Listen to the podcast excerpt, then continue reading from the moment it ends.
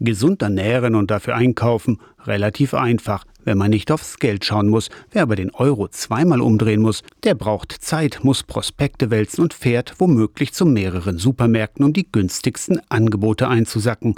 Am Willen fehle es nicht, sagen die Besucher in der Bahnhofsmission Dessau. Wenn es Geld mehr wird, dann schon. Aber es wird immer weniger. Obst ist auch teurer geworden. Und wenn man das alles kaufen würde, dann wären wir schon am zweiten Arm. Vergleichen auf jeden Fall. Man muss schon hingucken, was man sich selber holen kann oder nicht. Deshalb hat die Bahnhofsmission Dessau zusammen mit dem Franz-Treff eine zehnteilige Reihe über gesunde Ernährung organisiert. Seit Mai lief das von der Bahnhofsmission Deutschland geförderte Projekt über Ernährung, Bewegung und Zivilisation Infektionskrankheiten mit Kochaktionen in der Volkshochschule und Fitnessworkshops mit Ernährungsberaterin Heike Wendel.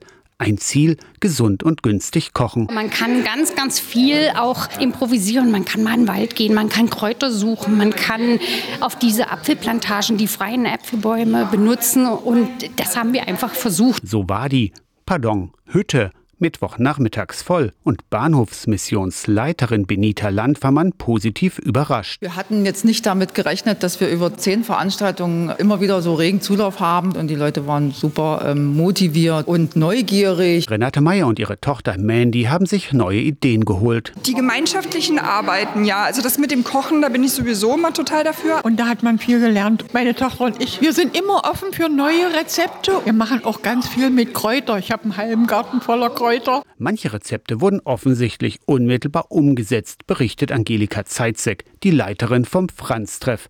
Bei der Tafel dort zählt Gemüse sonst zu den Ladenhütern. Nicht so bei der Tafelausgabe am Tag nach dem Kochworkshop. Und da war das Gemüse plötzlich weg. Und dann habe ich gesagt, wo ist der Salat? Also wo ist denn jetzt der Salat? Und alle, also das war gestern so lecker, das machen wir nur noch. Nicht alle Infos, nicht jedes Rezept sind hängen geblieben, aber so einiges war neu, erinnert sich Mario Maleska. Mit den Krankheiten, Diabetes sage ich mal und so weiter. Die Veranstaltung, das war gut. Von Mai bis Oktober sage ich immer Danke. Womit anfangen?